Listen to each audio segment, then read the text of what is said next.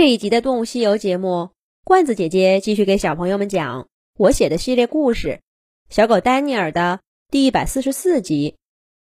丹尼尔靠着汪汪的叫声引开猎人，保护了苏珊，他自己也全身而退。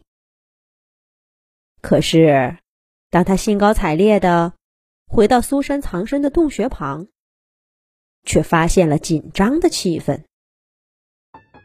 苏珊已经从洞穴里出来，她的身后站着整个查理狼群，离得再远一点儿是意气风发的麦克狼群。看他们的样子，这次捕猎应该大获成功了。伊山把带回来的肉丢给苏珊，小家伙正狼吞虎咽的吃得欢。旁边那份更大些的，不用问，是给丹尼尔带的。不过这会儿，好像谁也没有拿给他的意思。查理狼群的每只狼都充满戒备的看着丹尼尔。你们这是？丹尼尔被狼群的反应搞得不知所措，茫然的问道。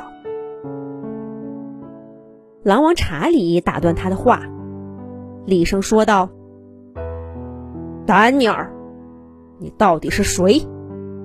为什么会学狗叫？还有你的尾巴，怎么卷得那么高，还摇来摇去的？”丹尼尔这才注意到，自己刚刚光顾着跟猎人周旋，一直表现出狗的样子，还没有来得及转换。这会儿听了查理的话。丹尼尔赶紧变换身份，放下尾巴。可是，这已经根本无法打消查理的疑心了。不光是他，所有的家庭成员都需要丹尼尔给出一个交代。我，我……丹尼尔在狼群中搜寻威廉的影子，可这家伙大概是断后吧。还是遇到什么事情了，竟然不在狼群中。丹尼尔记得威廉说过的话：“千万不能让查理知道他是只狗。”可是现在的局面又该怎么应对呢？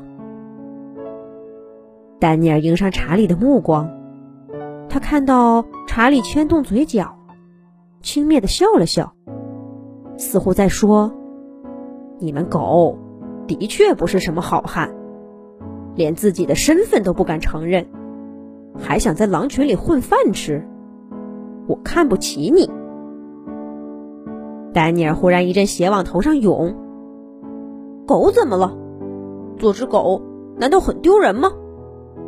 我小狗丹尼尔才不是让人看不起的胆小鬼。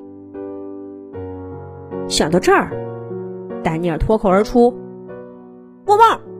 我就是一只小狗。丹尼尔，你在乱说什么呢？丹尼尔话音刚落，威廉就远远的跑过来，嘴里还叼着一块肉。可是查理狼群都已经变了脸色，不远处的麦克狼群竟有了些幸灾乐祸的神情。麦克冷笑着说道。查理哥哥，没想到你的狼群如今连狗都肯接收了。查理铁青着脸没说话。威廉急得冲过来，连声说：“爸爸，不是这样的，你听我说。”威廉，你闭嘴！查理打断威廉的话，转头看着丹尼尔。沉声说道：“丹尼尔，你走吧。我们查理狼群是不会接纳一只狗的。”爸爸，丹尼尔哥哥刚刚救了我的命。爸爸，就让丹尼尔哥哥留下来吧。正在吃肉的小苏珊抬起头，跳到爸爸身边，蹭着他的肩膀，给丹尼尔说情：“爸爸。”刚刚要不是丹尼尔哥哥，两个猎人就发现我了，你就再也见不到我了。